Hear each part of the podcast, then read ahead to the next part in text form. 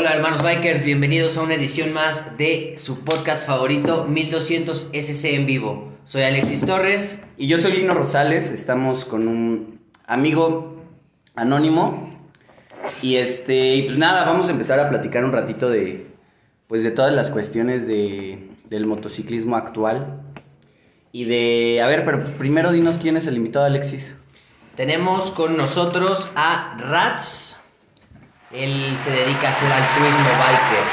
Entonces nos va a platicar un poco sobre qué es lo que hace más detalladamente. Altruismo. ¿Qué te parece el altruismo? ¿Eh? Bien, pues nosotros estuvimos trabajando un tiempo en rodadas que justo nos, nos centrábamos en ese tema. Me, me acuerdo mucho la de la presa El Tejocotal, ahí en Hidalgo, cuando fuimos a llevar juguetes el Día de Reyes. Sabes, nos acompañó bastante gente. ¿Qué otra? Pues varias, o sea, Las bueno, yo creo que Reyes. podemos ir este eh, recapitulando algunas rodadas que hemos hecho en 1200 y este y pues bueno, ir viendo también qué otras se hacen en general en el panorama del motociclismo nacional, porque pues hay un montón. Pero pues cuéntanos, Rats, dale la bienvenida a la gente, ¿qué onda? ¿Dónde te encuentran? ¿Cómo Hola. estás? Hola, ¿cómo están? Este, pues yo soy Rat, eh, yo tengo un proyecto que se llama Helado Biker. Eh, está, más que nada está enfocado a ayudar a, a todas las personas necesitadas, ¿no? Hablamos desde niños con cáncer, eh, el CRIT, eh, eh, mujeres que son, que tienen hijos y como albergues, ¿no? Ok. Ese, ese tipo de sí. situaciones, ¿no? Entonces, mi idea es crear rodadas o generar rodadas o eventos de, de rock o cualquier tipo de evento, una rodada, para que la gente vaya y contribuya, pero no solo con dinero, o sea, la gente puede llegar y, y llevar, no sé, un agua o pino o lo que necesite el albergue o la institución que nos, que nos requiera. Ok, en general, ¿tú tienes algún como centro de acopio, por así decirlo, eh, para todo el año que la gente a lo mejor diga, ¿sabes qué? Voy a depurar ropa, ¿no? O a lo mejor ya se acerca Navidad, vamos a ir a comprar unos suétercitos, unos juguetes para, para niños de a lo mejor casas eh, sin... Fí- fí- Fíjate que ahorita en ese tema, eh, bueno, yo pertenezco a un MC, al, al Dead Crew. Ok. Entonces, por la cuestión del COVID, ahorita no tenemos un lugar de acopio. Claro. O sea, el COVID nos vino a dar en la torre.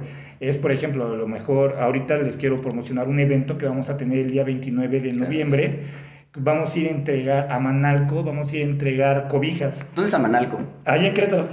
Querétaro. En Querétaro. Ah, ¿No es Amealco? Ah, a ver, déjame. ¿O es otro? Déjame, ahorita te. Debe de ser Amealco. Amealco, ¿no? Ajá, algo así, déjame, te confirmo. Lo tenemos por ahí en, en el mapa, ¿no?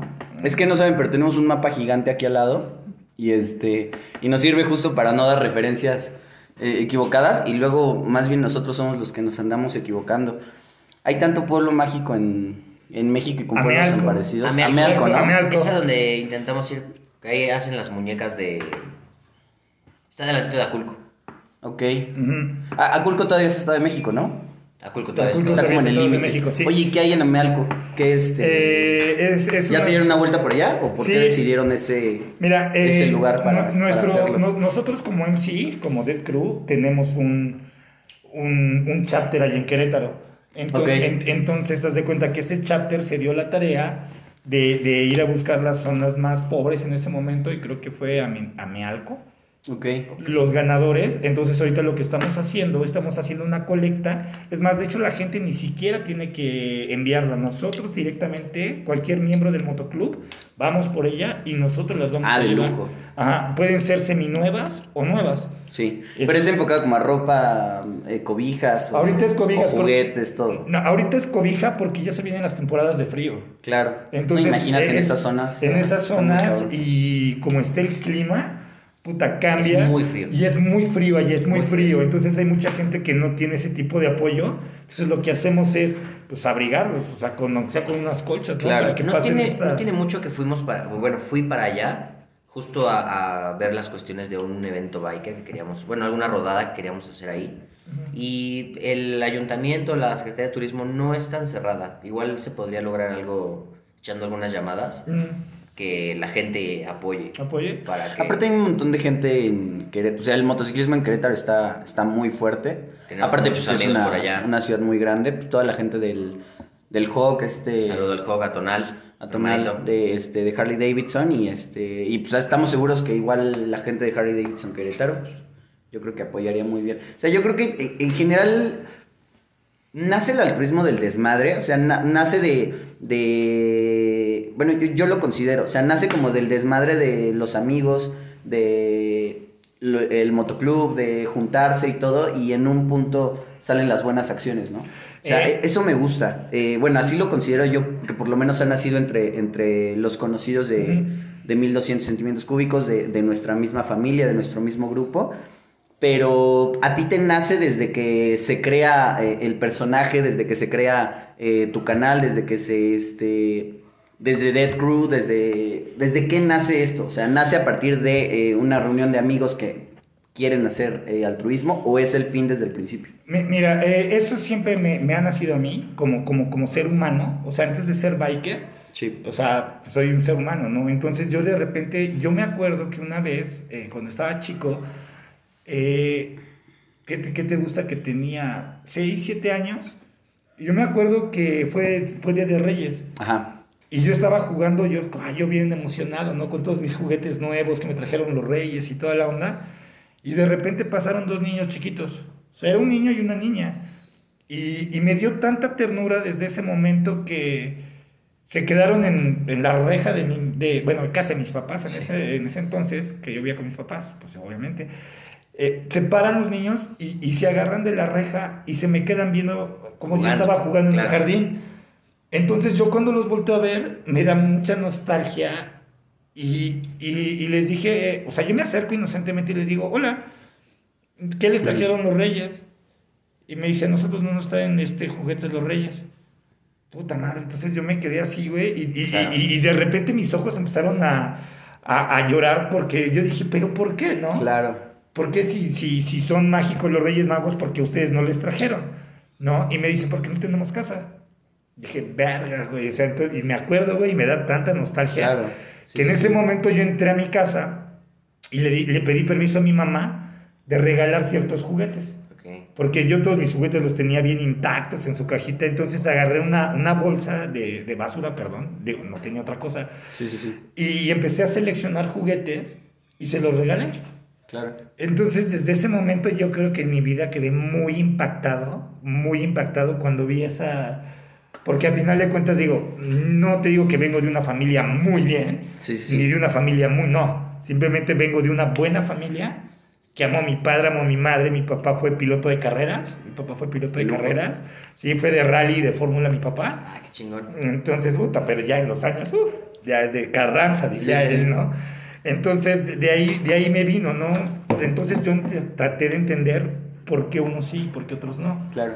Entonces yo desde ahí empecé a ayudar, ayudar, ayudar, y de hecho, ahora en lo más actual que he hecho, antes de, ¿cómo explicar? De empezar todo este giro con el Dead Crew, Claro. yo como independiente, de hecho mi foto, un estadounidense me tomó una fotografía, ahora en el derrumbe de la, de, del, ¿cómo se llama? Del 11 de septiembre, 17. 19, 19, 17, El 19, ¿no? 19 de septiembre del 2017. Exacto. Cuando se cayeron los edificios, yo me fui de rescatista a la, a la Condesa. Un montón de motos, ¿no? Es, es, es, es lo padre de, de tanto del vehículo como de, eh, del corazón que tienen los motociclistas en general. Pero apo- aporta mucho el hecho de que es un vehículo ágil, es un vehículo fácil de, de, de utilizar en momentos en que pues, las vialidades están mal, en, que, en inundaciones. en- o sea, es, es, Sí. es un, es un vehículo muy noble.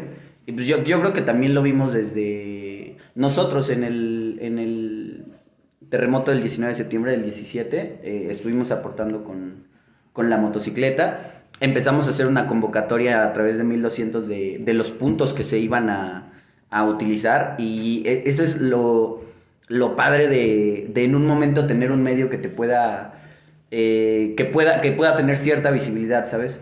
Porque aparte ah, siempre se usa un medio para ciertos fines de, de- de los dueños, de los promotores, etc. Pero cuando se usa para ese tipo de cosas, la respuesta siempre es muy noble.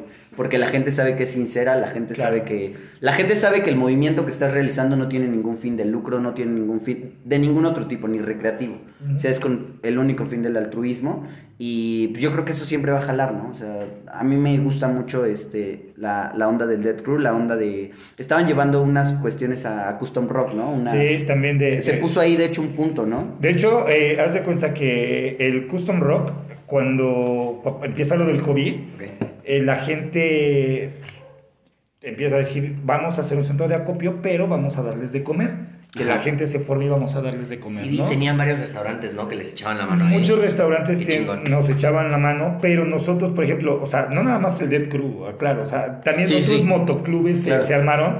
Nosotros fuimos tres semanas, pero también cabe, cabe destacar que eh, cuando yo me uno al Dead Crew es por ese corazón que tienen tan grande. Entonces, nosotros, como, como motoclub, nos juntamos y pedimos una cooperación. O sea, fue de, ¿sabes qué? Al mismo motoclub. al mismo motoclub. Entonces, toda la comida que llevábamos es comprada Por nosotros mismos. O sea, nosotros prácticamente la mayoría de lo que hacemos es con nuestro dinero. Con nuestro dinero, ¿no? O Sí. sea, tratamos de, en, en este caso, pues nunca se pide dinero, no nada, se, se pide un apoyo, pero en este caso, como era comida, pues sí, en motoclub no quiso involucrar a nadie más Claro. solo el motoclub y estuvimos tres días repartiendo, repartiendo agua, comida, refrescos y otras personas que también se sumaron empezaron a dar despensas. Entonces mucha gente iba por despensas Y a dejar. y, y no, y aparte era o despensa o comida, ¿no? Ah, O sea, la gente, fíjate cómo está tan programada la gente de que Mm. es este o este o este, ¿no? Y aquí no, la gente cuando ve sus caras, cuando de repente es, toma este, toma Y este. este. y este, puta, y luego cuando ves niños, cuando te dan las gracias que les, que, que o sea, es, es algo que, que, que duele. Claro. ¿Te acuerdas, eh, Alexis, hablando de, de las rodadas también de, de 1200, cuando fuimos a...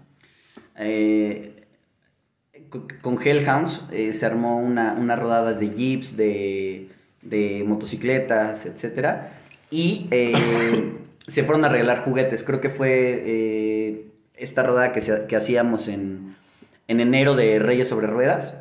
Sí, sí. Eh, pues bueno, fue impresionante, se juntó, no sé, mil motos, o sea, Yo fue, creo que de lo que muy más grande. me llama la atención es, fuimos a una casa de niños sin padres, huérfanos, entonces fuimos a llevarles juguetes. Bueno, juguetes a las niñas, pues, toallas sanitarias, ropita, cositas así. Pero llegas a lo mejor tú con la idea de que fuiste a comprar el Max Steel, que a lo mejor para ti fue la ilusión de niño, y alguien, alguien de los mismos motociclistas llevó pelotas. Pelotas de 10 pesos. Y los niños se peleaban por una pelota. Y el Max Steel estaba ahí. Sí, así es. Porque tu, tu sueño de niño, lo que tú a lo mejor querías bajo tu árbol, para ellos no, no. Y, y es que acabas de tocar un punto muy Qué, importante. qué- qué padre, sí, sí. Porque de repente uno piensa que el lujo Sí, es te lo que la te va a dar la felicidad, claro, no, y de completo. repente llegas y un niño tú, con una pelotita o algo muy Sí, no, sencillo. no, cosas tan sencillas. Unas tacitas de, de, de plástico. Sí, claro. ¿no? Que dices, no, pero mira, te traje la, Bar- la cabeza de la Barbie para que la peines y... No, No, no, no, no. yo quiero las tacitas. Sí. Ah, bueno, las tacitas. No, yo quiero las pulseritas, ¿no? Las pulseritas. También en esa ocasión, me acuerdo que, eh, no sé si fue en esa ocasión o otro, o un año pasado o después, que se llevaron bicicletas. O sea, la gente también llevaba bicicletas, ya sea eh, recicladas o nuevas o de uso, etcétera, eh, pero en muy buenas condiciones, bicicletas. Y este. Y vi, vi acciones muy bonitas, como que los niños no, no se la quedaban, ¿sabes? O sea, recibían su bicicleta y al final de cuentas no eran tantas bicicletas para tantos niños. El que tenía una bicicleta, pues se iba súper ganón, ¿no? Pero las que esa vez prestaban. Fue una selección de los niños que tenían que ir a la escuela más lejos. que no Ah, tenían claro. cómo trasladarse. Entonces a esos niños se les dio la bicicleta. Realmente le cambias la vida, o sea, Sí. Tú no lo piensas, pero eh, porque no has tenido que vivir ciertas circunstancias como el hecho de tener que transportarte a tu escuela todos los días y que lo hacen con todas las ganas del mundo y lo hacen eh, bajo circunstancias naturales que está cabrón, ¿no? O sea, el frío, la lluvia, este, incluso el mismo, la misma inseguridad, pues, está muy, muy, muy cabrón.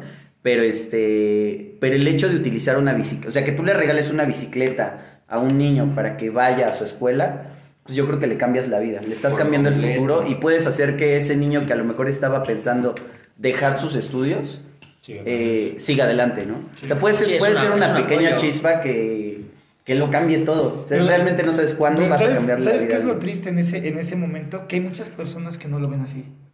Hay, hay muchas personas que, por ejemplo, si ahorita ustedes se preguntarán que por qué estoy, o, o la gente que nos ve, que por qué no muestro mi Sí, cara. queremos por- tocar ese tema. ¿Por qué, por qué estoy disfrazado? Eh, ahorita retomando eso que, que estábamos hablando del, del terremoto, Ujú. aquí, ahí es donde empiezan a ser mi personaje. Ok. ¿Por qué? Porque a lo mejor ustedes no sabían, pero vieron que se hizo muy famoso el puñito arriba. Claro. Se hizo, el- se hizo muy famoso el puñito arriba. Ah, pues déjenme les digo de dónde salió. Ah, de lujo. Esa foto eh, eh, eh, se puso de, de- el puñito de, de- nervios. Se puso de moda porque un, un gringo, un fotógrafo o alguien de no recuerdo quién era, hizo un documental de lo que pasó. Ok. Y yo tuve la fortuna de ser la última fotografía donde dice Pray for México. Ajá. Y yo estaba de espaldas, con mi puño arriba, Ok. y un cartel que decía silencio. Entonces, esa foto se hizo muy Muy viral. viral, sí, la. Se hizo- es una gran historia eso. Se hizo muy viral esa historia cuando yo de repente vi y todos mis amigos me hablaron, es que eres tú, eres tú, pero yo estaba de espaldas.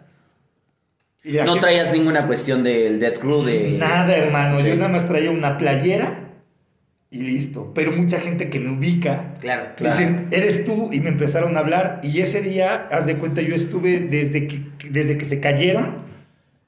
Me salí de la oficina, me fui a ayudar y me quedé hasta las 7 de la mañana del otro día. Pudimos rescatar a dos personas vivas y por desgracia dos fallecidas. Pero haz de cuenta que cuando todos mis amigos me empiezan a marcar, Marta de baile, Belinda, este, muchos artistas y hasta internacionalmente salió mi fotografía. Qué padre. Entonces, haz de cuenta que, que, que dije, hey, qué padre se siente ayudar, Claro. pero que no te vean la cara. Porque a final de cuentas no fui yo. Claro. Fuimos millones de mexicanos Claro. los que estuvimos ahí. Yo me acuerdo de mucha gente que me estuvo apoyando, que estuvimos entre todos juntos coordinando, pidiendo cosas para el ejército, porque el ejército nos dejó trabajar con ellos. Nosotros fuimos el, el acopio Claro. para los militares. Y un militar hasta me dio un radio y me dijo, a ver, Rafita, ¿qué necesitas? Y toda la onda. Y yo dije, ah, pues órale, va, ¿no? Y ya, pasó. Entonces de ahí dije, wow, si yo hubiera subido fotos, A lo mejor si tú mismo hubieras tomado esa fotografía, no hubiera tenido un impacto. claro, El impacto tiene que ver con lo, con la, con lo indirecto, o sea, con el, el hecho de no querer sobresalir eh, mediante una acción de, de altruismo. No, y que, y que todo México, o sea, yo por ejemplo, cuando vi que Marta de Baile subió esa foto, o sea, la agarré y no sé por qué dije, wow, nunca, o sea, le puse, nunca imaginé salir con Marta de Baile. Y toda la gente, porque no tengo mi, mi perfil, no tengo yo mi cara, nunca, Sí, sí, sí. nunca. Entonces me empieza a decir la gente, ¿fuiste tú? Y yo dije, sí, dije, sí, sí, sí, fui yo. Entonces ahí de repente sientes mucha presión. Claro. Porque no sabes si la gente estás mintiendo o no estás Claro, mintiendo. sí, sí, sí. No, de, ah, este güey se quiere colgar la fama. Este güey es un mentiroso. A ver, demuéstrame que fuiste tú. Sí, o a lo mejor quiere la capa de héroe, ¿no? La capa de héroe. Y yo dije, no, yo no quiero ninguna capa de héroe. Haz el bien sin mirar a quién. Claro. Entonces empiezo yo, me armo mi, mi Harley y todo, y, y- y conozco muchísima gente por, por en el medio en el que yo trabajo.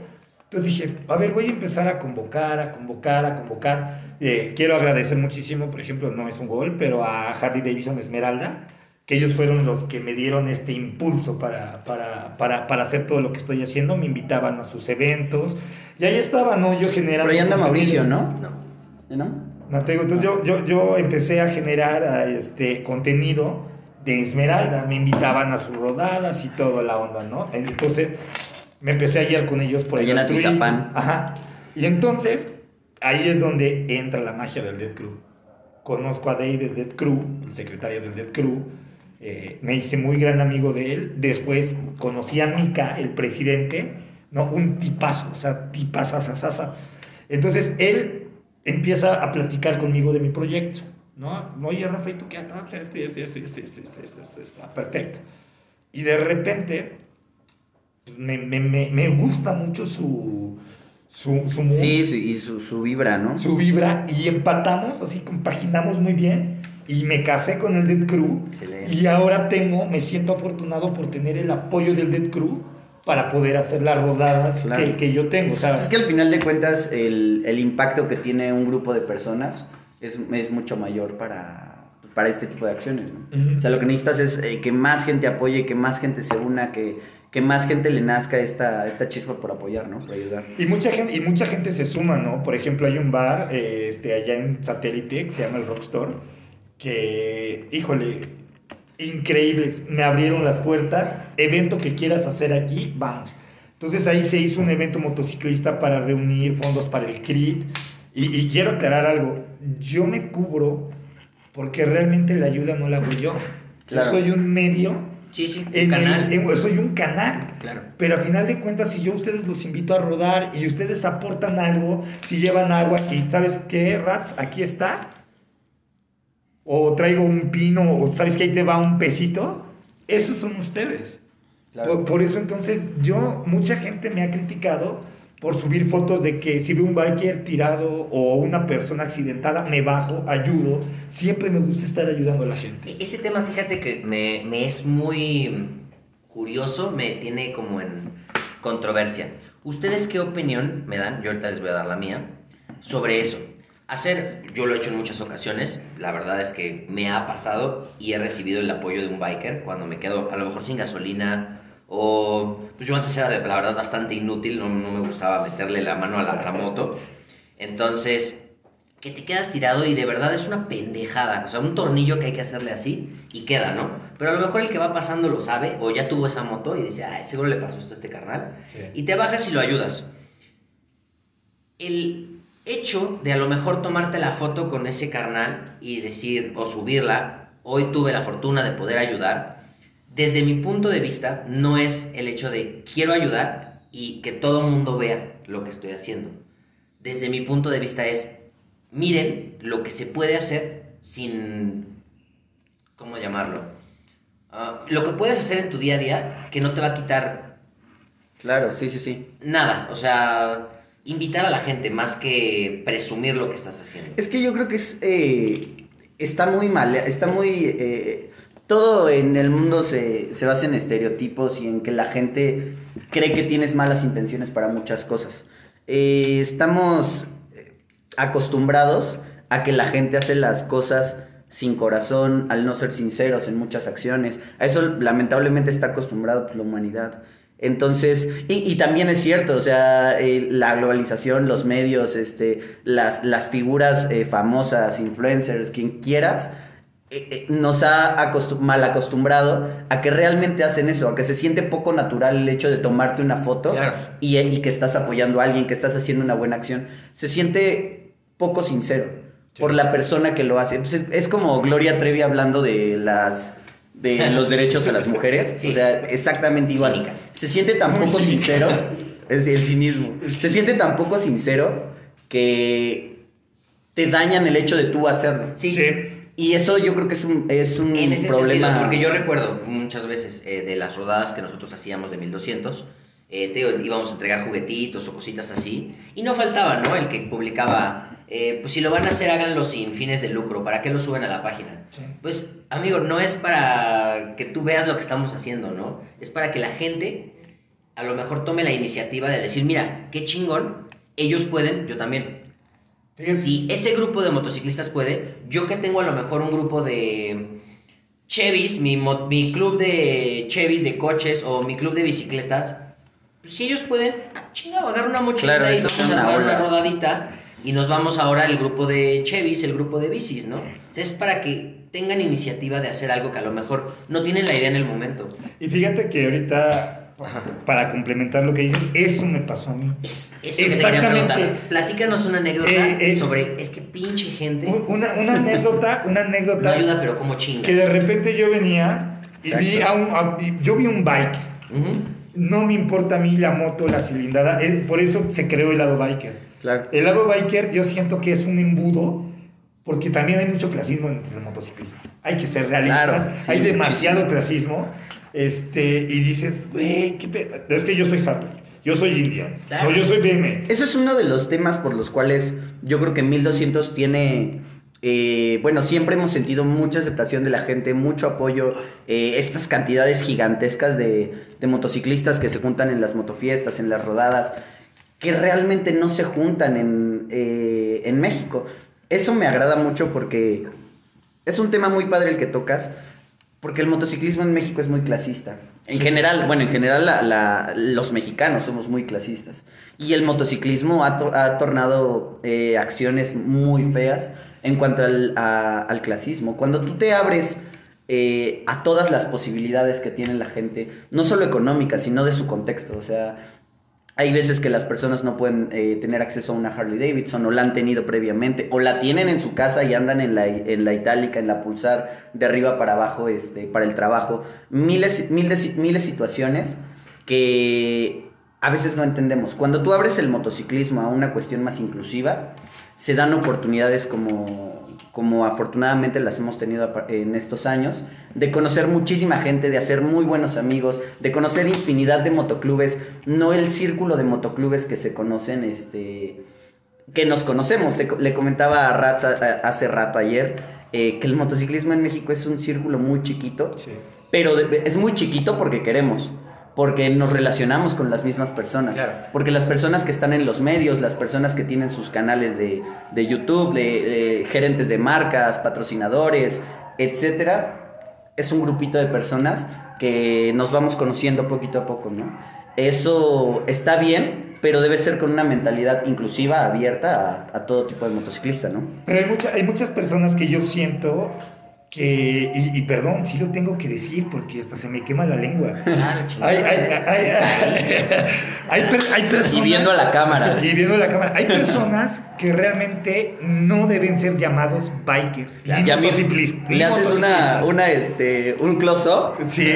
y lo vamos a subir este video tipo anónimo. no te hace no, no te hace, no, te puede, tener una moto te No- hace no te hace motociclista, biker, pero no eres biker. Claro. Y yo estoy muy casado con eso, de que una cosa es un motociclista y una cosa es un biker. Claro. ¿Y cómo se las voy a diferenciar? Venga. Un motociclista es una persona que se sube a una moto, no importa la cilindrada ni la marca, y, y- y y- e intenta rodar.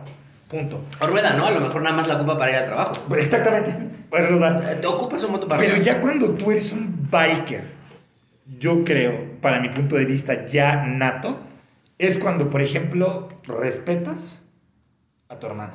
Claro. Respetas a un tercero. Ya tienes una ideología, ¿no? Sí, Todo eh, un código. to- todo un respeto. Entonces aquí es donde, sí, va a sonar clasista, pero no. Yo sí tengo un tema muy fuerte con los pisteros. Ok. Muy fuerte, ¿por qué? Porque, por ejemplo, eso con el Dead Crew, somos como, no militares, pero es nuestra seguridad. Nosotros manejamos enumerados, manejamos en Z y siempre respetando la formación. Claro. Nadie se sale, el road captain hace su chamba, el centinela o enforce hace su chamba y la barredora también. Entonces, Sí, vamos, sí. vámonos cuidando. Si viene un carro muy rápido atrás, nos abrimos, lo dejamos pasar, nos regresamos. Pero ¿qué pasa con los pisteros? Que si tú vas en una moto, eh, vas con tu crew Claro. o llevas una moto chopper y llegan ellos Sí. y de repente, pum, ya se dio en la madre aquí enfrente, cabrón. Y a lo mejor eso se, se, se han metido hasta en las formaciones. Y si tú te metes en la formación, Sí, rompes todo. eh, no, y aparte efecto dominó. Claro, se llega a caer él y no se cae solo él. Nos vamos a ir todos con eso. Claro. No. Pasa seguido, ¿no, Alexis? Pues fíjate que nosotros no hemos tenido tanto problema en ese sentido con, con las de pista. Yo tuve pues, a mi cargo el hecho de estarme llevando las rodadas. Entonces, a los de pista, como las rodadas son muy grandes, los eh, todos teníamos un, como una función dentro de la rodada. Pero los de pista los pusimos de centinelas. Entonces, a todos los que de repente Sí, se sí, empezaban a querer salir, ellos llegaban rápido en la moto, pero ellos tenían pues, la capacidad, por la velocidad de su moto, de llegar de punta a cola en el segundo que quisieran, nada más frenaban, se esperaban y llegaban a la punta en cuanto quisieran.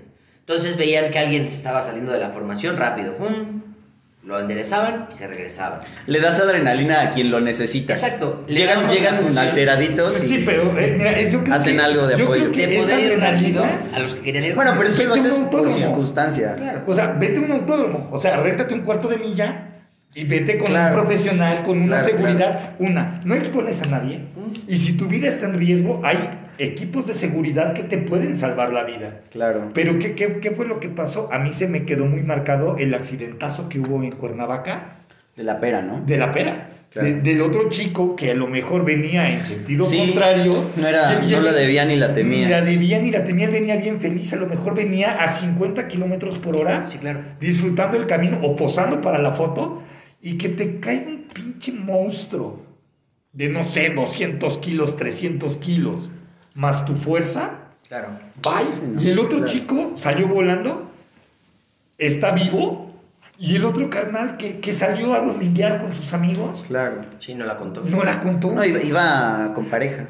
Mira, Iba con pareja. iba con pareja. Aparte, si, si tú sales con tu pareja o con tus amigos y de repente tomando todas las precauciones, Sí, sí hay accidentes. Y, y llega un tipo de la nada por quedar como, perdón, ¿eh? pero sí me enferma.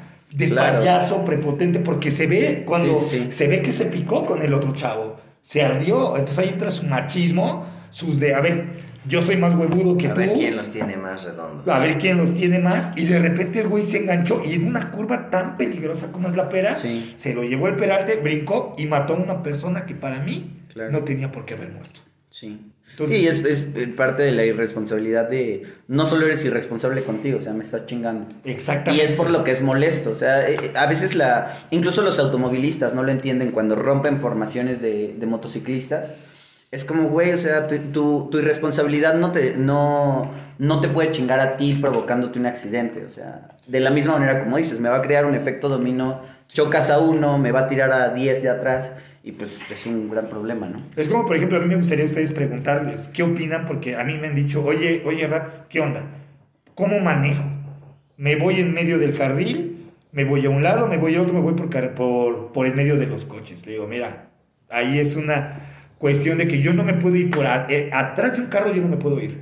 Por dos factores. Una, que de repente si hay un bache grande y pasa el auto. Sí, lo pasa en medio. Lo pas- él lo pasa en medio, pero tú no lo ves. Si tú vas así, no lo ves, porque él te está tapando toda la visión. Cuando se quita el carro, madres, caíste Claro. en el hoyo. No, Ese es- es un- sí es un hoyo. Pero si es una coladera destapada. Ah, bye. Ahí te quedas. Y la otra es, hay, hay, hay, hay que ser racionales y ver el efecto que causa un auto contra otro auto. Sí. Cómo a veces así un choquecito se destroza. Ahora si ese coche le pega a una moto, Ahí te queda. ahí nos quedamos, cabrón. Pues es, eh, yo creo que depende de, de las circunstancias. O sea, no siempre puede... A, a mí me molesta mucho la- los motociclistas que van a las orillas cuando no es necesario. Me, me causa estrés cuando, por ejemplo, voy en moto, es como, hermano, estás libre, o sea, vete al centro porque los autos tienen una muy mala costumbre de rebasar a las motocicletas por todos lados, Sí. de no darles la importancia en su carril. Entonces, el, el imponerte al centro de un carril te da presencia, te da importancia como, eh, como vehículo. El que tú te hagas a, a un lado, eh, muchas veces es, es como lo hacen las bicicletas. Todas las bicicletas siempre ves a la gente circulando en la orilla. ¿Por qué? Porque eres tan frágil que un auto te pasa y te avienta. El problema, y, y yo eh, en ciertas vialidades, cuando un ciclista, cuando obviamente no tiene sus, su propia vialidad, sus ciclovías, etcétera, y va al centro, lo notas, lo ves. Sí. Y no te pasas a un lado, eh, aunque haya, no te quita nada el darle ese espacio, pero se- le metes el coche al lado. Entonces yo creo que en ciertas circunstancias está bien el estar al centro y, y en otras a la orilla. O sea, en, en lo que tú comentabas, en, en un frenón de repente, hay muchos eh, automovilistas que van con el celular o algo y de repente te dejan como sándwich. Entonces, qué padre es que, que la gente se acostumbre a en ese tipo de frenones, en ese tipo de entronques, eh, orillarte. De hecho, ¿no? de, de hecho Circular que, ahorita que comentaste el celular, híjole, yo subí, vi- bueno, subo más videos a mis historias porque no me quita tanto tiempo por mi trabajo, que luego dejé otro mi canal porque no, no tengo a tiempo por Claro. cuestiones personales. Entonces, haz de cuenta que yo voy grabando y subo historias. Me gusta mucho subir historias rápido, les puedes meter música más dinámico, claro. todo, ¿no? Y se ve claramente cómo yo voy en mi carril de alta, voy a una buena velocidad, voy al centro y de repente nada más se ve que una camioneta, así mira, ¡fa!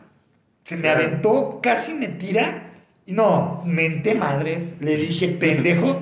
¿Y sabes qué estaba haciendo el tonto? En el teléfono. Así mira. Sí. Y, te lo juro que te entra una, impo- una impotencia. Sí, porque no sabes lo que te pudo haber pasado y el güey ni se hubiera enterado. Ni se hubiera enterado. Y porque ese, o sea, ves que el güey está en el celular, casi te tira y nunca se dio cuenta. Nunca se dio cuenta. Creo que en ese sentido, para o el mejor consejo que podría darles a, a nuestros hermanos bikers es que empiecen a hacer una conducción predictiva. Yo claro, cuando conduzco A favor. Procuro estar viendo siempre el retrovisor, bueno, los laterales, Los laterales. de los coches, porque ya sé que si hay la posibilidad de que dé vuelta y la señora voltea, se va a aventar. Sí. Es un hecho que si ya volteo a ver el espejo, vaya yo despacio, vaya yo rápido, la señora ya se va a aventar. Y aunque, el señor, y lo aunque, que sea. y aunque te vea, se él va a dice, es moto, Claro. tengo espacio y siento. Se va a aventar. O sea, lo Entonces, en cierta forma, un, un manejo predictivo eh, es bastante útil, bastante bueno. Entonces, traten de, de empezar a, a meterse ese chip a la cabeza. Porque si ves la posibilidad de que va a pasar, Pasa, va a pasar. va Va a pasar. Entonces, te puedes salvar de bastantes con ese, con Claro. ese consejo. Yo, yo quería tocarles un tema eh, como guiándonos del altruismo, pero de las formas de altruismo, no sé cómo lo vean. Em, eh, estábamos platicando y, nos ha pasado mucho la gente que te pide apoyo, no solo para cuestiones de necesidad, sino para incluso cuestiones recreativas, que les parece fascinante el hecho de que asistan motociclistas, que vean motociclistas. O sea, eh, nos ha pasado que eh, bueno, nos ha pasado en los escenarios, antes de una banda estelar, que, oye, le quiero pedir matrimonio a, a mi esposa. Entonces realmente se, la gente siente que tú los puedes apoyar como motociclista. O sea, siente ese, no sé cómo llamarlo, si también es un tipo de altruismo en el que la gente le quiere pedir matrimonio. Este, me contabas de, de que, que unos motociclistas sean chambelanes, que los lleven a, que los lleven en, en motocicletas a los recién casados, eh, que es el cumpleaños de alguien, eh, cuando hacen caravanas en el funeral de un amigo motociclista. Eh, ¿Qué opinan de todas esas acciones? ¿Les han pasado? Eh, bueno, tú tienes varias historias igual con 1200 de, de ese tipo de acciones pues, que, que han vivido en esa, en esa cuestión. Pues fíjate que me tocó que un amigo me contactó porque una, una casa hogar de, de puras niñas iban, iban a festejar sus 15 años. Entonces se hizo una cooperación para su salón, sus vestidos y todo. Entonces las, las niñas dijeron, no queremos limosina, no queremos nada. No sé por qué, pero todas las niñas dijeron, queremos ir en nuestro vestido, pero en motos. No, no, no, no, no. Vieras que fue un... Es padre, sí. Pero de que Fue un desafío. Más que desafío, fue un desmadre, Pues pero sí. horrible. ¿Por qué? Porque empiezas a decir, a ver, ¿Eso dónde era? Eh, ¿Dónde fue- era la casa? Fue, fue por Tacuba, no recuerdo bien la dirección, pero... Aquí en la Ciudad de México. Aquí en la Ciudad Ah, de ok, México, fue por Tacuba y nos fuimos a, a Santa María la Ribera del kiosco, ¿no? Ah, ok. Entonces sí. No, no era El morisco, ¿no? Ajá, no era morisco. grande el trayecto. Claro. Pero ¿sabes qué, qué fue lo más grande? El vestido. El vestido, el, el- no deja de eso. Una, sabemos que no, como si somos bikers responsables, no puedes circular sin casco. Regla de Ah, el oro. peinado. El peinado. Deja, deja, deja del peinado. El peinado. Que no había casco. Que las manitas, que no podía traer guantes. Y aparte las quinceañeras se peinan cinco horas antes del... Como Mark Simpson, cabrón. Así, algunas así como Sí, más. sí, sí. Y no, y dices, güey, no, está cabrón. Entonces, de repente, luego todavía, no, quítale la crinolina. Y que las zapatillas, dices, güey, ¿en serio? Una zapatilla en el posapié, los escapes, puta madre.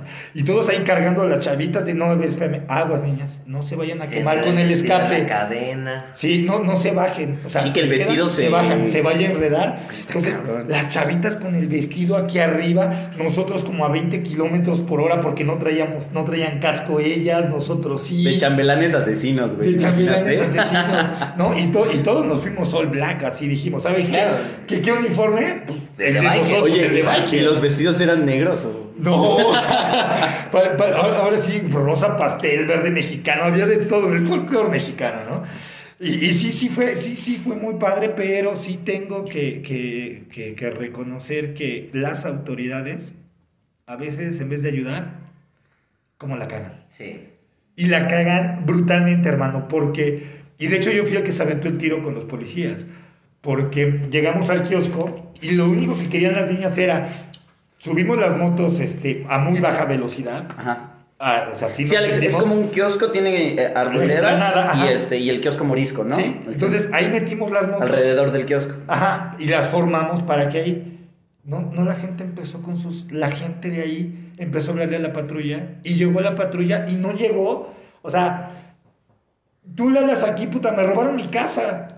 Y llegan. Cinco, diez, media hora. Oiga, están matando al vecino. No, ah, sí, no. ahorita vamos, ahorita vamos, espérame. sí. Ya sí. mandamos a la unidad. Oye, ¿y quién habla? ¿Me das tu teléfono? Ah, sí, bueno, va, pasaron tres horas, ya está. Ya va la unidad. Ya, Ahí sí. va. Ya fuimos. Pero ese día no, creo que ni a un narcotraficante tan buscado en el mundo llegaron tantas patrullas como llegaron con nosotros ese día, güey.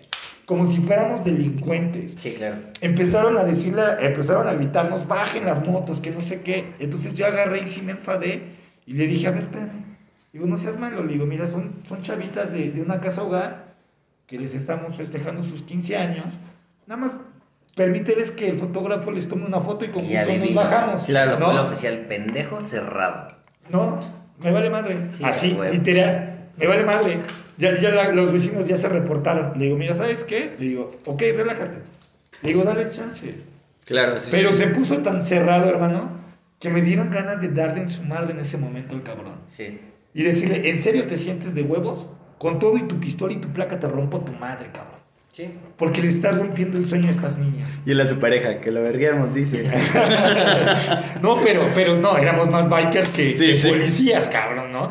Entonces, pero... porque, porque artículo 16, que lo verguemos, dice. Eso nos ha tocado en muchas, muchas ocasiones. Que recuerde yo, la que más me ha hecho emputar en Tepotzotlán. Sí. Llegamos nosotros, obviamente con la magnitud de rodadas que traemos, pues, es muy grande, ¿no? Entonces, a un inicio nosotros nada más llegábamos a un pueblito mágico, era vayan, desayunen, coman, eh, hagan lo que quieran, disfruten el pueblito y ya, al rato nos vamos. Ah, chingón. Ya llegó un punto en el que era tanto el- la masa de motos, la cantidad, que pues obviamente había que avisar al pueblito que iba a venir cierta cantidad de gente para que nos En hiciera Tula, un ¿no? desmadre. También.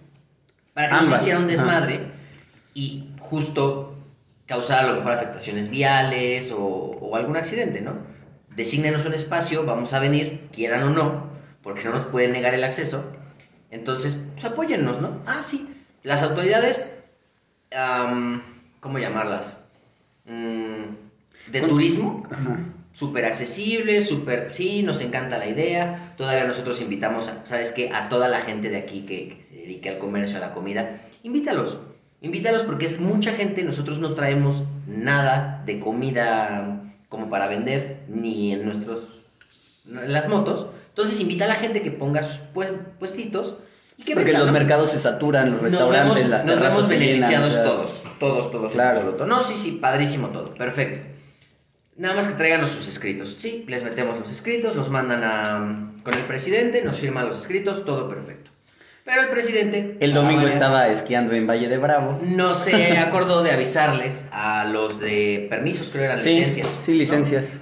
Entonces, Giro comercial, nosotros pues. obviamente pues, llevamos nuestra carpa, llevamos varios stands de, de- de cascos de chácharas bikers. Pues llegan policías y los de permisos, pero con una prepotencia. Sí. Pero ni siquiera correrte. o No, sea, no, el, problema es. Oigan, eh, por La este lana. espacio son 1500 pesos y necesito que me los pagues en este momento. Y pues obviamente los de los stands se acercan con nosotros, que somos los organizadores. Ya, a ver, ¿cuál es el problema? No, pues este, tienes aquí, no sé, 6, 7 stands, 10 stands y necesito los permisos o, o que paguen, no tengo su recibo en tesorería. Pues mira, ni vas a tener recibo, ni Tu chingada madre, ¿no? Yo aquí tengo, aquí tengo el permiso que me dio el presidente, yo le avisé, está firmado de recibido y ¿qué más quieres? No, pues es que a mí no se me avisó. Brother, háblale a tu presidente, güey. Sí. No, pues van a tener que pagar. Pues ni te voy a pagar. No, pues entonces los voy a tener que mover ahorita. Le digo, mira, no sé, de verdad, con todo respeto, cuántos elementos tengas en, en Tepoztlán, güey. Pero estoy completamente seguro que hay motoclubs aquí presentes que tienen más miembros que tú en el mejor día que te manden refuerzos.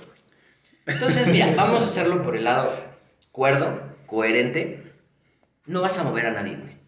Así te la pongo. Muy sencillo. No vas a mover a nadie. Por mis huevos. Entonces, ¿cómo le vamos a hacer? ¿Te quieres arreglar conmigo? ¿Qué chingados?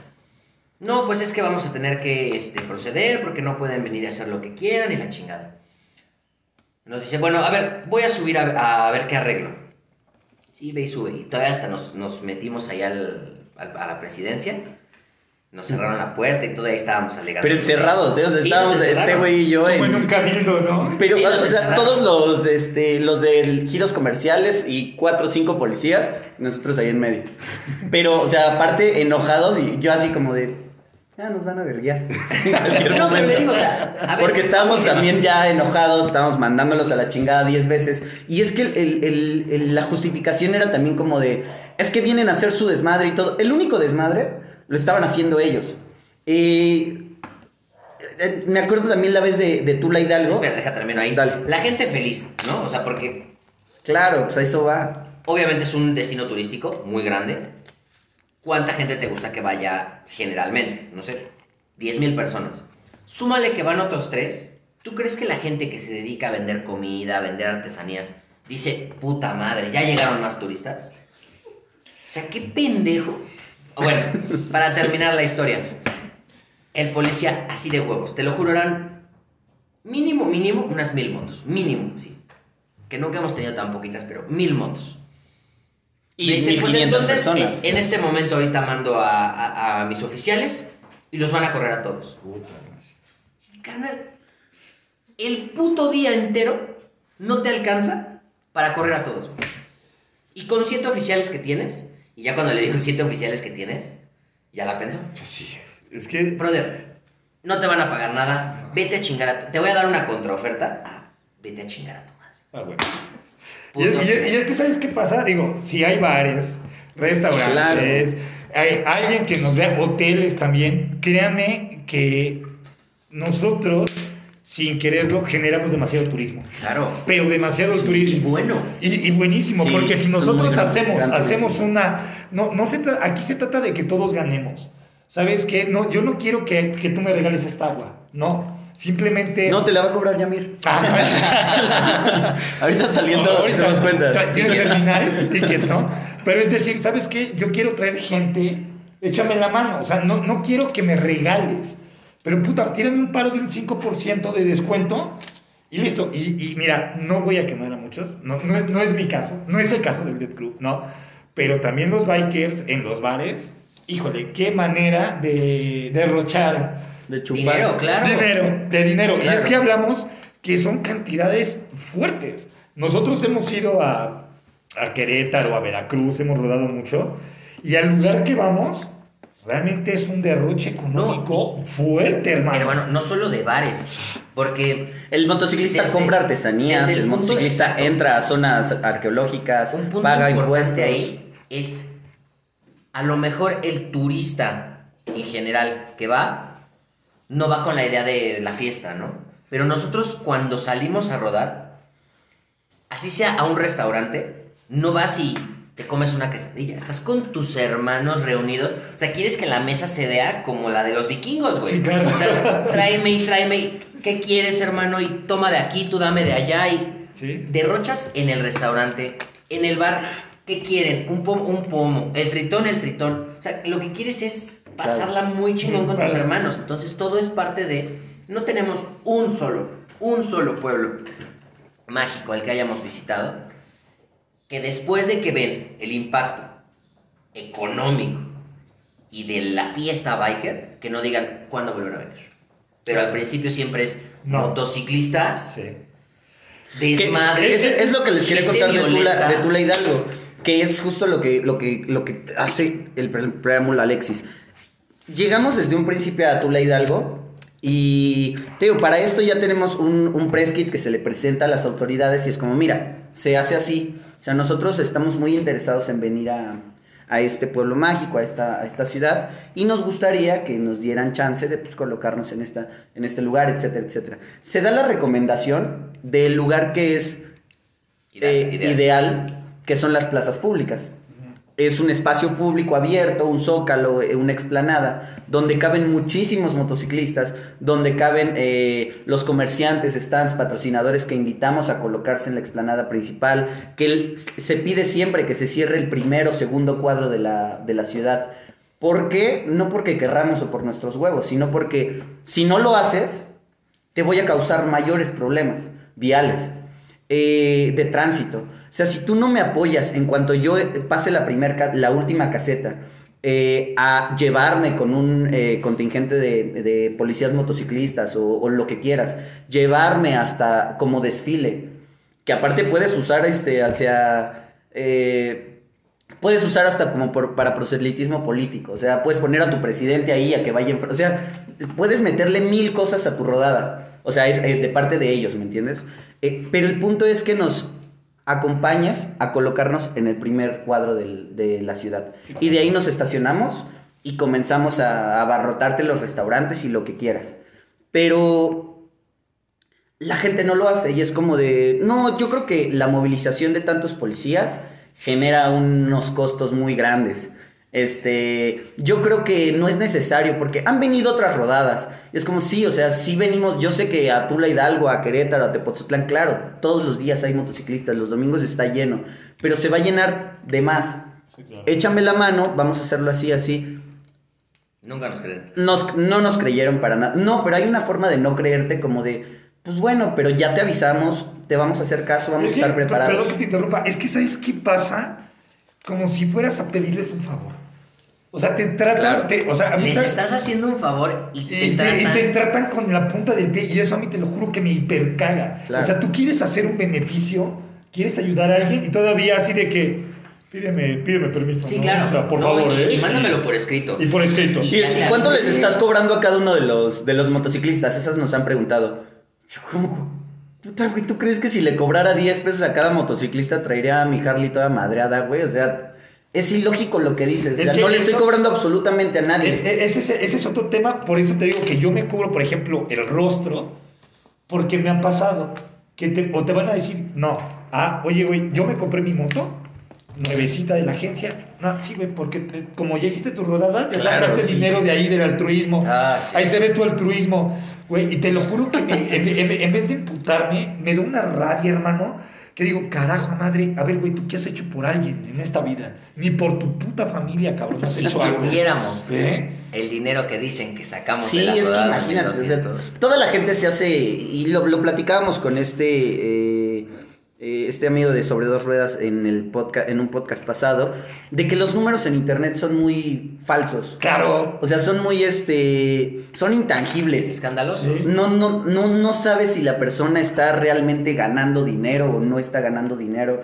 Eh, si las visualizaciones le dan para ganar dinero, si está ganando de Instagram, si está ganando de Facebook. O sea, son tan engañosos los números que la gente se empieza a hacer Y, este. y- y fíjate que yo te, puedo, yo- yo te puedo ayudar ahí y me gustaría también desmentir un poquito a... a- a- a- no, no quiero dar el nombre de la red social, pero yo creo que si tú la ves como, como negocio, como empresa, que ustedes tienen su página, yo tengo mi página, es, es mentiroso. ¿Por Ah, qué? Porque de repente, si tú agarras y dices, voy a compartir, ellos hablan de un famoso alcance. Ese alcance va a decir, alcanzaste 100 mil personas. Ojo, alcanzaste, pero no te confirman que realmente consumieron tu producto. No, porque te siguen, el te alcance- siguen, van a seguir, te van a seguir. clic en tu publicación. No, entonces, ¿qué, qué, qué es lo que pasa? Cuando tú ves, te digo que yo me dedico a todo eso, tú ves un anuncio en Reforma, vamos a hablar de Reforma, y te pongo ahí en un parabús. te, te pongo un anuncio, es que vas a tener un impacto De tantos. de 5 millones Sí. de personas, porque el tráfico es tanto. A ver, espérame, el tráfico sí, pero la gente va toda dispersa en la mañana corriendo, haciendo. No le va a interesar ¿Y ver. cuántos esto. realmente están interesados en ese producto? Sí, ¿Y cuánto se va a convertir en ventas? ¿Y cuánto es en ventas? Entonces volvemos ahí lo del embudo. Claro. Entonces, es- yo de repente, y sí, y me gustaría aclararle a toda la gente de que todos los, a los eventos que normalmente nosotros hacemos, como los juguetes, Claro. como lo de dar comida, todo eso sale de nuestra bolsa. Claro, no, no mamen, gente. De o sea, nuestra bolsa. ¿Sí? Un día, por favor, los invito, antes de abrir el pinche hocico, intenten hacerlo. Claro. Para que vean cómo no nada más es ir y comprar los juguetes Sí, y comprar claro. la ropa. Es una implica chinga. gasolina, La implica comidas, implica logística, implica casetas.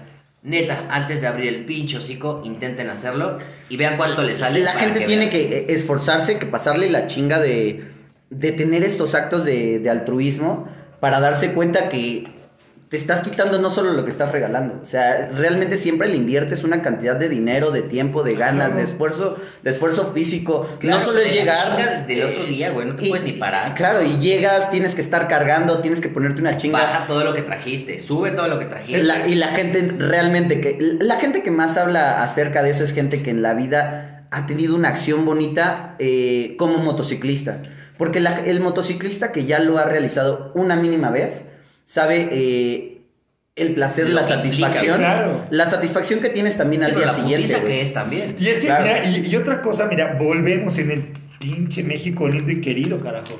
De que de repente también la gente se espanta, cabrón. O sea, tú, a, a mí me ven con anillos, me ven con aretes, me ven con el cabello largo, me ven con mi chaleco, con mis calacas, todo de negro, todo rudo, maldito. Y la gente dice, ay, me da miedo. Sí. O sea, te ven, te ven tatuado, ahí viene el violento, ahí viene el violador, ahí viene el rate, viene todo, cabrón. Güey, y realmente lo que las gentes no entienden es de que, vamos a llamarlo así, somos como un personaje cuando nos Claro, a sí, la sí, sí, moto. exacto. Pero muchos somos médicos, somos abogados, somos gente que realmente puede ayudar a alguien Claro. más. ¿no? Y, y no hablo de las demás profesiones, hablo de que un médico puede ayudar. Hablo de que mu- de muchas personas, tatuados, lo que tú quieras, hacemos buenas cosas por mucha gente en, el en, en- en- en- en Claro. todo, en todo, si puede ser en el mundo. Yo, por ejemplo, ahorita, ¿qué, ¿qué es lo que puedo hacer? No puedo salir a rodar, no puedo convocar rodadas. Porque, pues, el COVID, ¿no? Estamos Pinche, igual. pinche, pinche COVID, ¿no? Sí, sí, yo veo sus Puto, publicaciones puto, de que Puto COVID. de que la gente, ¿y ya cuándo? ¿Y ya cuándo? Y ustedes son realistas. Es que estaban platicando eh, con un youtuber el otro día que me, me dice, vamos a hacer una, una rodada de, de R6. Y es como, qué padre, o sea, que está, está muy padre hacer como esas eh, temáticas, pero a mí me queda mucho el pensamiento de, eh, sí siento que tienes ahorita una responsabilidad de no cagarla con el Sí, COVID. claro. Entonces, eh, a lo mejor eh, entra en tu irresponsabilidad, pero menos se puede decir salir con tus cuates el domingo a, a desayunar con toda la seguridad y todo. Que está dentro del, del, del espectro de lo malo, pero está hasta acá, ¿no? sí, claro. El convocar rodadas masivas ahorita, No, siento que es una súper mala idea, siento que es muy irresponsable. Es un mal Sí. ejemplo. Eh, habla mal del motociclismo que haces, Pero, creo. Oye, pero mira, a ver, ¿qué, qué, qué fue lo que pasó ahora que todos estos... Mira, insisto, vuelvo a lo mismo. Para mí hay un motociclistas y hay bikers. Perdón, estos, estos chicos, estos chicos que, que cerraron todo periférico, el Sí, puente. ¿qué onda? ¿Cuándo fue esa Oye. No recuerdo, cabrón, no, ¿no? recuerdo qué día, pero espérame. Yo Fue el Día de Muertos. Algo así. Fue el día que Irina nos mandó, te mandó el video gigante de la caravana. Sí, eso, eso fue. Fí- Fíjate que, que, que yo no supe, o sea, yo no supe, yo me enteré. Gigantesca. Pero gigantesca, pero ojo, ojo. Hay que, hay que checar, perdón, no vuelvo al clasismo, pero sí al, al realismo. Sí, claro. Eran motos de esta marca económica, la mayoría, La mayoría. sin cascos, sin cascos, chavitos irreverentes que no saben y no aman el motociclismo Claro. como uno, que no respetan las dos ruedas. Y de repente, ok, si estamos diciendo su, su sana distancia, Claro. puta madre, tienes ahí millones, o sea, eran un chingo de cabrones. Sí, eran como unas dos mil personas. Caemos en el error de malinterpretar el objetivo de para qué hicieron eso. De por sí no debieron haberlo hecho. No. Porque creo, creo, fue por un biker que mataron.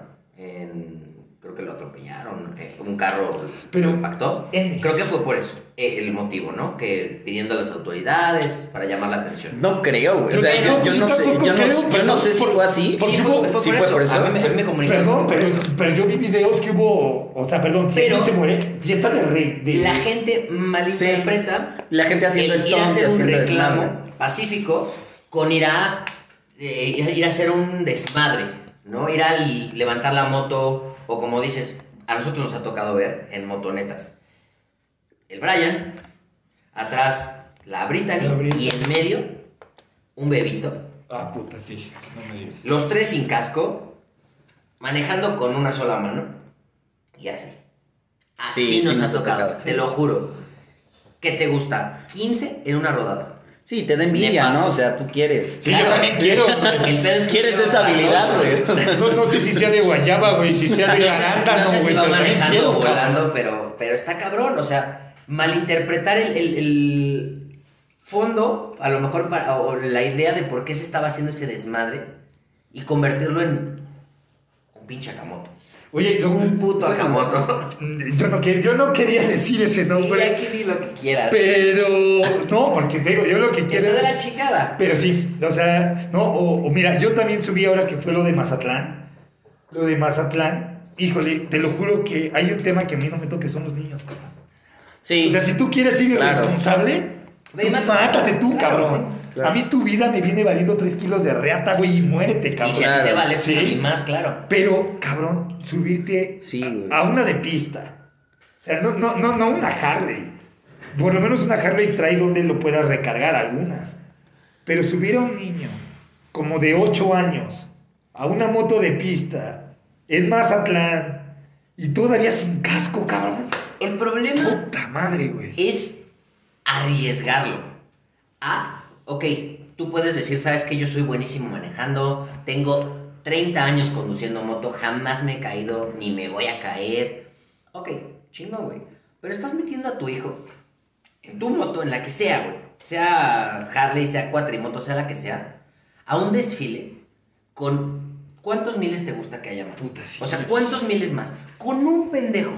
¿Qué es lo que Se le vaya la moto ¿Qué es lo que pasa? Con un pendejo que se le ocurra quererla levantar. Va, va, levanta la moto, se estrella contra la tuya. ¿Quién es el que va atrás? ¿A quién le rompió la madre? Pues sí, salió el video del güey ese que traía como una... Una pistera, ¿no? Una pistera. Que se va. Que se va y Sí. con la vieja y la moto salió volando. Y, y había gente en la playa así acostada. Imagínate que te caiga la moto encima. No, eso, eso pasa en, en el malecón de Acapulco. Está la gente parada viendo cómo la gente hace el desfile, se les va la moto, pum, ¿cuánto se llevó? ¿Seis?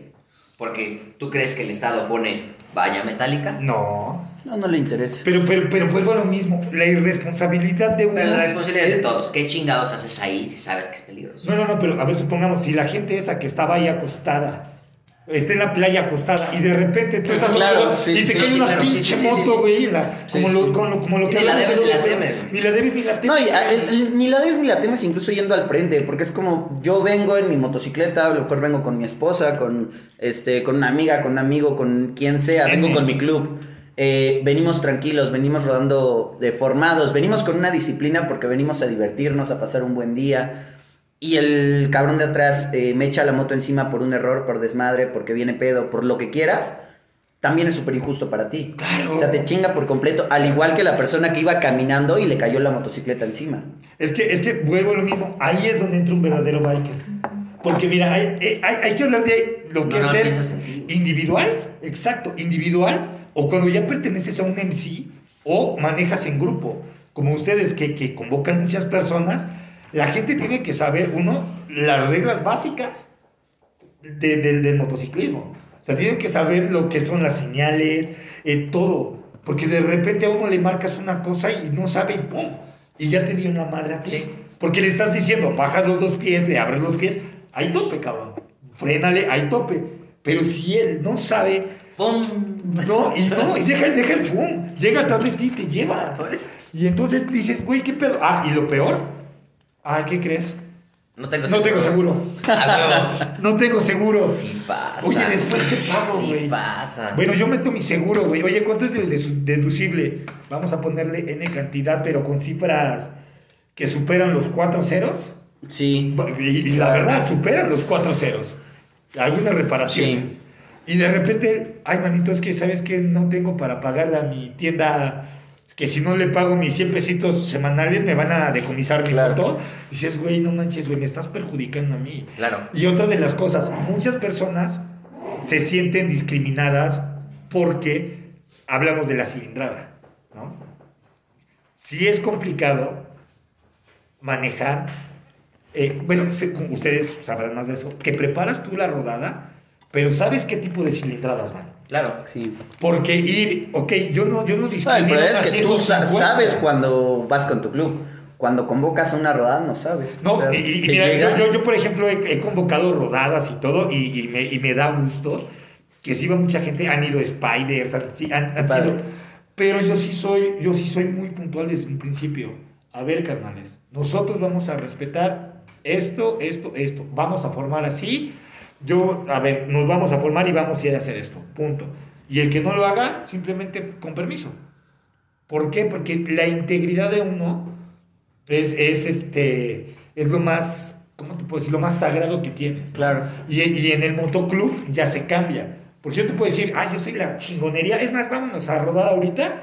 Y yo soy una verga para tomar la pera, güey. Hasta quemo la moto, Sí, güey, sí. la arrastro, ¿no? Sí, güey. Pero eso es individual. Pero te haces, te forjas ya como biker cuando manejas en grupo.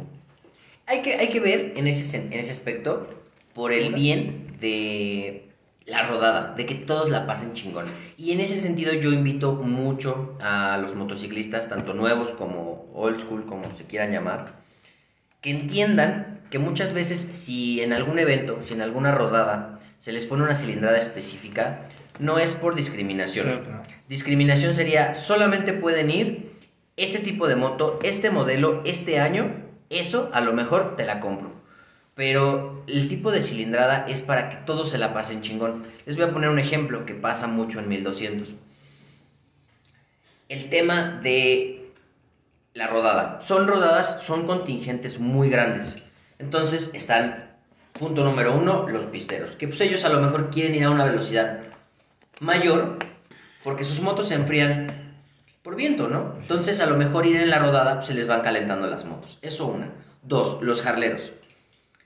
Tienes un motor de este tamaño en medio de los huevos Sí. y a lo mejor ir a 30 kilómetros por hora. Obviamente en algún momento te los va a coser, güey. Entonces, ¿qué dicen? Necesitamos más velocidad, ¿no?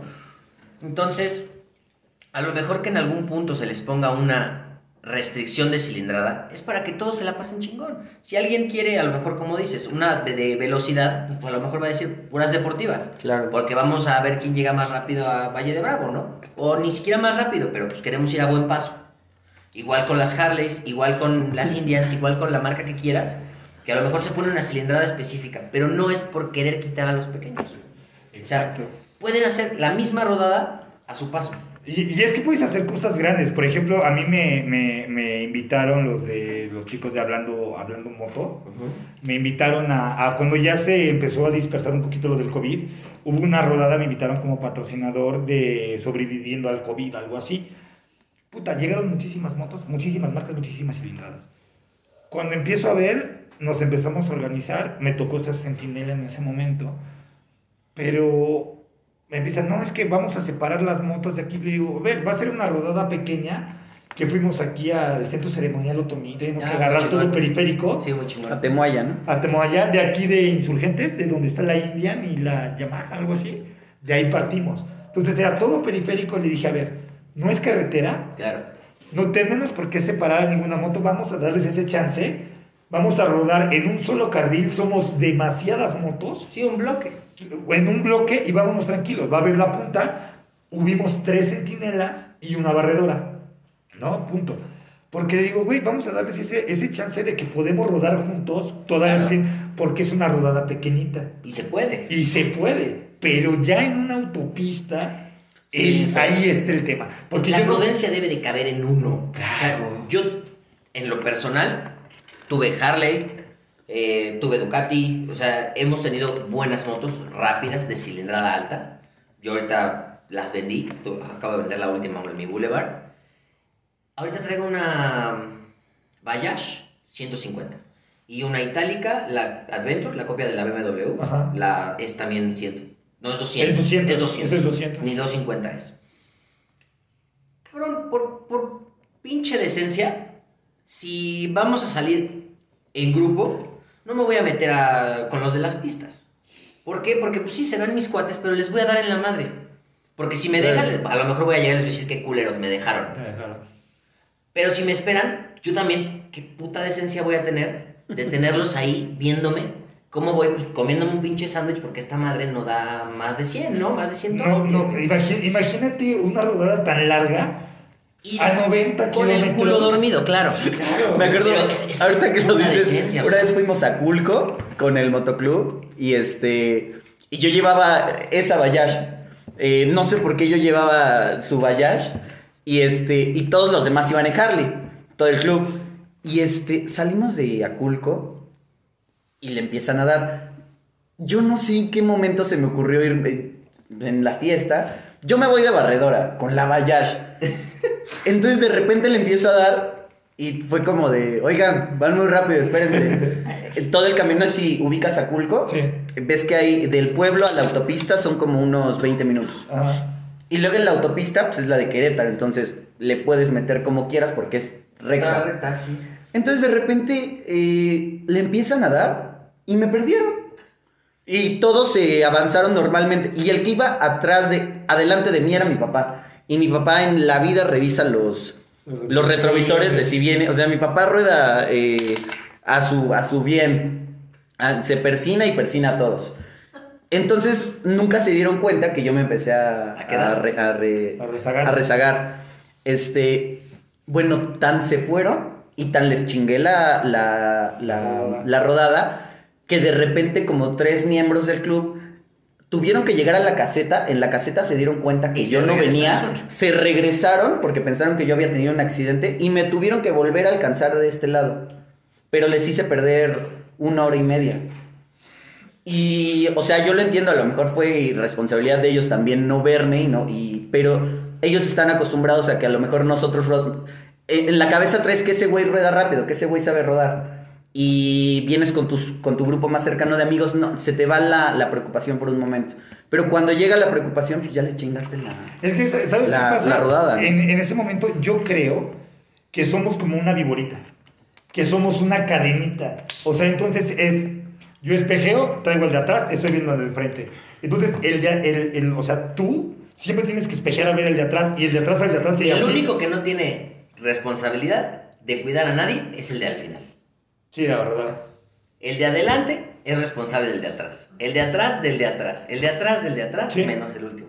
Y mi papá de nadie, porque... No, pero también te, bueno, hay veces te, te- te- nosotros a veces llevamos amigos, por ejemplo, que tenemos eh, un Force, porque tenemos el, el, el chaleco en los que rodamos, y la gente que quiere pertenecer al Dead Crew, que no, que no tiene moto, pueden participar como si fueran Force. Eso está chido. Era, era, era una fuerza, ¿eh? tenemos tatuadores, tenemos todo. Eso, Y eso es padre porque de repente ellos llevan sus carros, camionetas, ellos nos van cuidando. Y ahí dejamos los cascos, porque puta, ese es otro pedo. Claro. De dónde dejo el casco, dónde dejo la sí, chamarra, dónde dejo todo. Y eso es, eso es, eso es, es vital para nosotros. Eso cabrón. está muy bueno y nosotros lo estuvimos implementando. Eh, obviamente está la parte del motociclismo, eh, la hermandad y todo. Pero, ok, padrísimo. ¿Dónde chingados vamos a llevar? Ya no, tuvimos el centro de acopio de juguetes, de ropa, de regalos, de lo que sea. ¿Cómo verga nos vamos a llevar todo eso? güey? Sí, Las claro. fotos, ¿no? Claro, ¿Cómo claro. Chingados. Ok, ¿qué hacemos? ¿Qué hacemos? Vamos a incluir. Va. Vamos a invitar a un club de a lo mejor autos antiguos. Va, chingón. O vamos a invitar a un club de autos modificados. De los que se sienten toretos.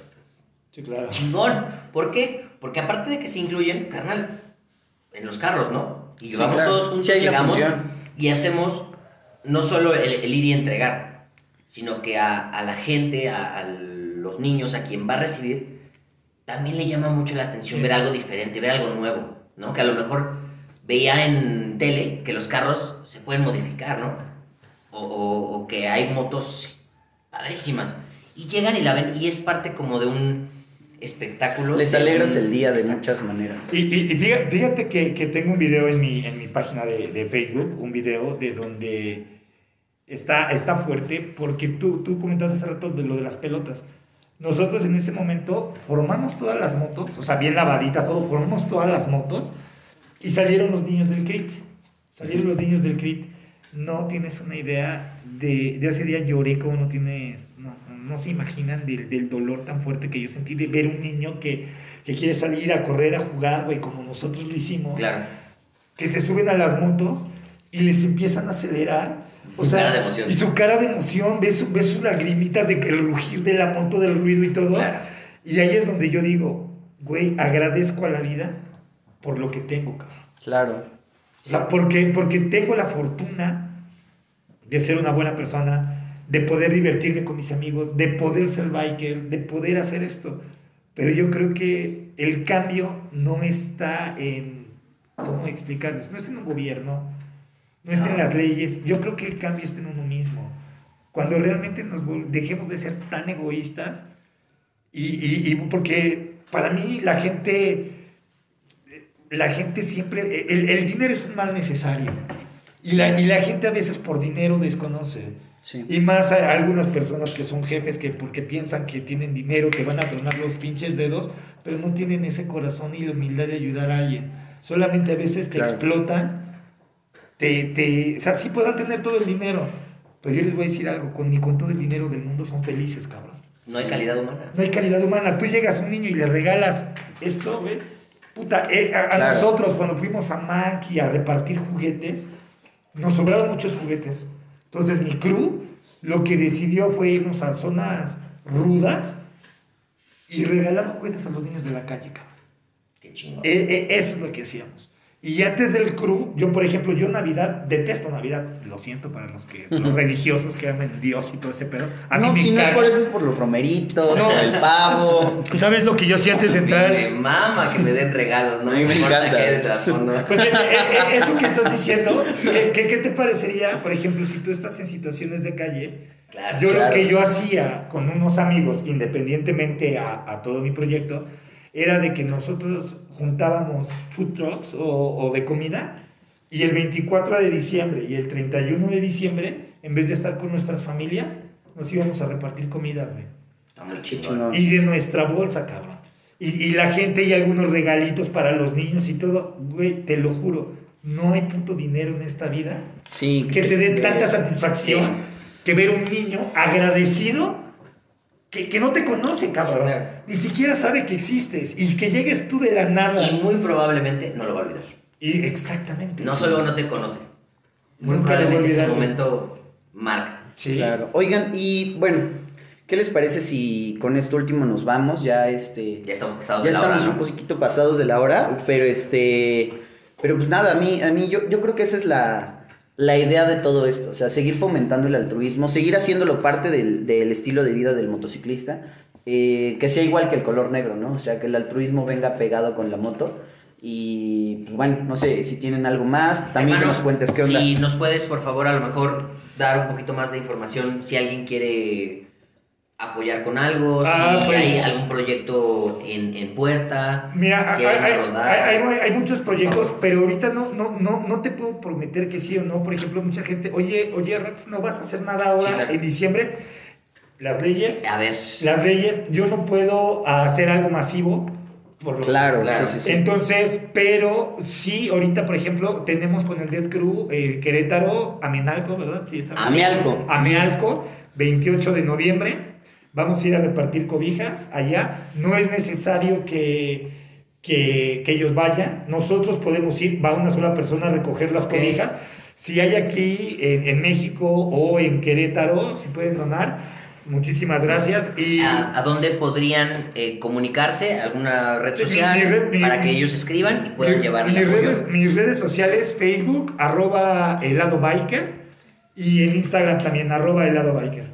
Hay cualquier cosa que necesiten, digo, si está padre, y digo, de antemano les agradezco la- la- el apoyo porque sí me gustaría, insisto, sumar para poder multiplicar. Claro. O sea, nunca, o sea, restamos, restamos cosas negativas, sumamos amistades y multiplicamos esfuerzos. Claro. O sea- Oye, Alexis, tenemos ahí un buen amigo del Dead Crew, este Enrique. Oh, sí, de siempre Old School. Enrique Mendoza. Ah, Kike. Sí, sí, Super sí. Kike. Ahí este, pues, a ver, igual cuando se acompaña, tiene una, una marca de, de acero inoxidable, de joyería de, de motociclistas, old school, para que este, que pues, siempre ha estado con nosotros desde, No, y desde el principio y, hace cosas dar- Nos acaba de dar una, perdón, te interrumpo, nos Dime. acaba de dar una noticia ayer que abrió otro nuevo proyecto con otros dos integrantes Ok. que se llama ONS. OMS, OMS. UNS. UNS. UNS. Ok. UNS, arroba UNS. Este es un buen proyecto que ellos traen y pues vamos a apoyarlos con todo, hermano. Sí, pues a ver cuándo se jalan para que pues, también cotorremos un rato y, y nos platiquen. Muchas un poco gracias por la invitación, carnales. Y, y, pues invitar a la gente que realmente le guste el altruismo a que se sumen, ¿no? Claro. Y que, y que entienda de que a mí me valen madre los likes. Yo no vivo de likes. Soy una persona como todos ustedes que trabajan, que tenemos Claro. responsabilidades y que se pone el casco los fines de semana para ayudar a quien más lo necesite. Sí, Claro. pues sí. Pues bueno, Alexis, este, ¿qué más? Con eso vamos a concluir. No olviden seguirnos en todas nuestras redes. De momento vamos a tener en, en pausa las rodadas por cuestiones COVID. Pero cualquier situación en redes sociales nos vamos a comunicar con ustedes. Con eso terminamos nuestro podcast. Nos vemos luego. Chao. Chingón.